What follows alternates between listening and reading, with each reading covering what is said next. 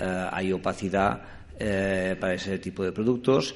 Y un poco lo que, lo que hacemos los robots en general y algunas plataformas es eh, bueno, crear carteras basadas en, estas en estos productos que son eminentemente eficientes porque son de muy bajo coste y mediante la, diversificación que conseguimos pues, ofrecer pues, rentabilidades y volatilidades muy, muy interesantes.